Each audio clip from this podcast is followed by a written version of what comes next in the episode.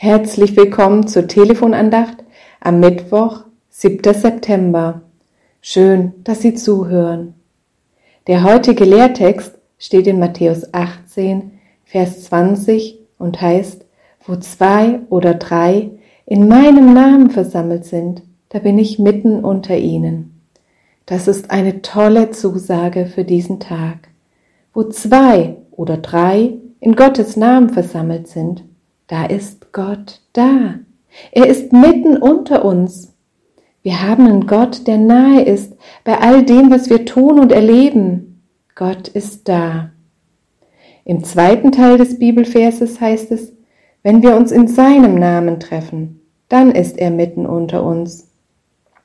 Diese Zusage gilt also insbesondere, wenn Christen und Christinnen sich gemeinsam treffen, singen, beten, und Gott im Mittelpunkt steht. Zum Beispiel beim Hauskreis, beim Gebetskreis, beim Kindergottesdienst, bei der Bibelstunde, auf einer Freizeit oder im Gottesdienst. Gott ist natürlich auch in vielen anderen Situationen in unserem Leben. Er ist immer da. In diesem Bibelvers geht es jetzt aber um das konkrete Treffen von Christen und Christinnen wenn sie sich in Gottes Namen treffen. Deshalb liegt hier der Fokus drauf. Am Beispiel des Gottesdienstes möchte ich deutlich machen, dass wir diesen in Gottes Namen feiern. Zu Beginn des Gottesdienstes sagen wir die Formel, wir feiern diesen Gottesdienst im Namen Gottes, des Vaters und des Sohnes und des Heiligen Geistes. Das sagen wir nicht einfach nur irgendwie so dahin, sondern wir machen uns deutlich, in wessen Namen wir uns versammeln. Nicht im eigenen Interesse, nicht im Namen des Pastors, sondern im Namen Gottes feiern wir den Gottesdienst. Er ist es, der im Zentrum steht. Und dann gilt diese Zusage Gottes, ich bin mitten unter euch.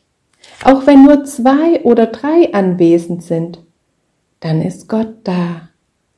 Ich finde das eine fantastische Zusage, dass Gott selbst sagt, ich bin mitten unter euch, ich bin da. Am Beispiel des Gottesdienstes möchte ich außerdem deutlich machen, dass wir diesen nicht alleine feiern. Zusammen mit anderen Christen und Christinnen feiern wir den Gottesdienst. Unser Glaube ist auf Beziehung ausgelegt. An erster Stelle steht die Beziehung zwischen Gott und dir. Und dann kommt die Beziehung zu unseren Mitmenschen. Dazu möchte ich Dietrich Bonhoeffer zitieren.